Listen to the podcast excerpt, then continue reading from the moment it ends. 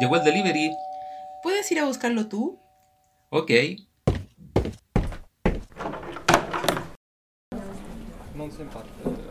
periodo de,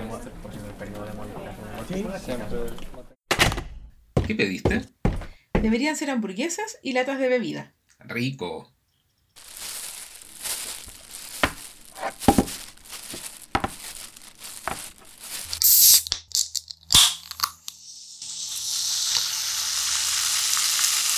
Traía N gas. Se debe haber movido mucho la lata en el viaje. Espera, cayó un poquito en el mantel. Voy a hacerlo por mientras. Salen hartas burbujas. Burbujas de amor.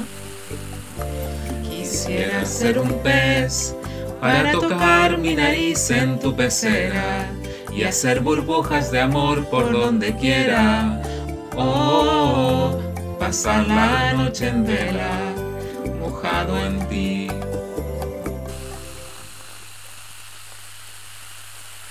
Esas burbujas que vemos cuando tomamos una bebida gaseosa u otras como un espumante o cerveza se forman por gas que estaba diluido al interior del líquido. Cuando la lata o la botella se abre, las moléculas de gas se pueden agrupar y se forman burbujas. Burbujas que tienen forma de esferas. Y hay muy buenas razones para que tengan esa forma y no otra. Hay dos principios físicos que participan. Uno es el hecho de que los sistemas alcanzan el equilibrio cuando su energía es mínima. Por ejemplo, una piedra a una cierta altura tiene mayor energía que si está en el suelo. Por eso, si la soltamos caerá, para llegar a su estado de menor energía. Pero si está en el suelo, no se moverá, porque ya está en ese estado.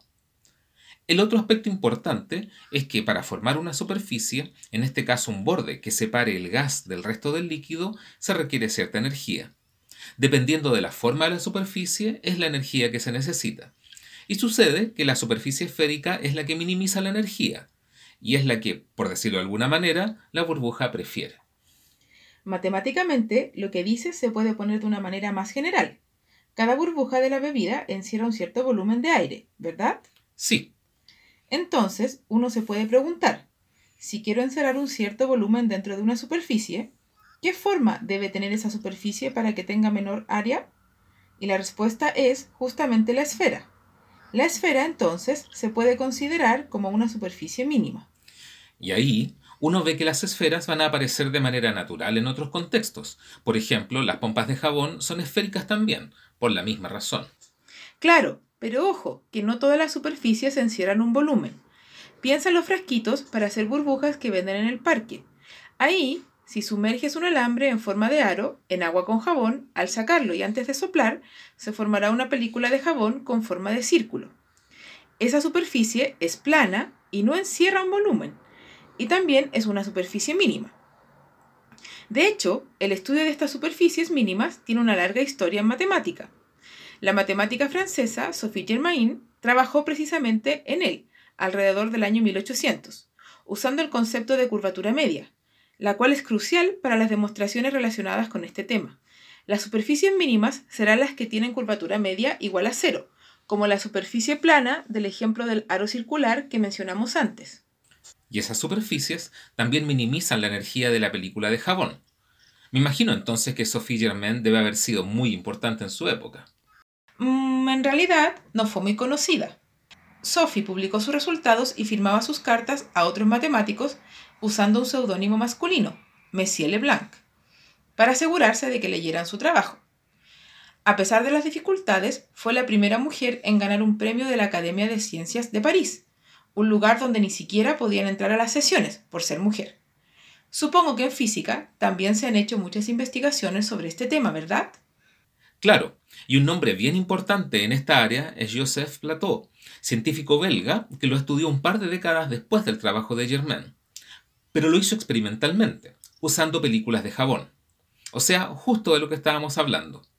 De hecho, el problema matemático que mencionas de encontrar una superficie minimal con un contorno dado lleva su nombre. Se le conoce como el problema de Plateau.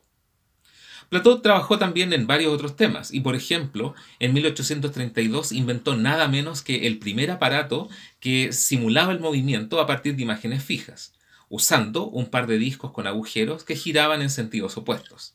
Idea que medio siglo después se convertiría en lo que hoy conocemos como cine. Vaya, qué interesante. Lo cual nos permite volver a Sophie Germain porque ella está relacionada con una película del año 2005 llamada Proof, que significa prueba, y que fue estrenada en castellano como La verdad oculta, película que fue protagonizada por Gwyneth Paltrow. Ah, la misma de Shakespeare enamorado. Y Pepper Potts, la novia de Iron Man. Will that be all, Mr. Stark? That will be all, Miss Potts. La misma. En Proof, Paltrow personifica a la protagonista, una joven matemática que encuentra gran inspiración en la obra de Germain. Qué entretenido cómo se va entremezclando todo. Burbujas, espumantes, pompas de jabón en el parque y cine. Todo gracias al trabajo de muchas personas, científicas y científicos, en física y matemática. O como lo dice el título de nuestro podcast, Con la suma de todas las fuerzas. Hasta la próxima. Quisiera ser un pez para tocar mi nariz en tu pecera y hacer burbujas de amor por donde quiera. Oh, pasar la noche en vela, mojado en ti.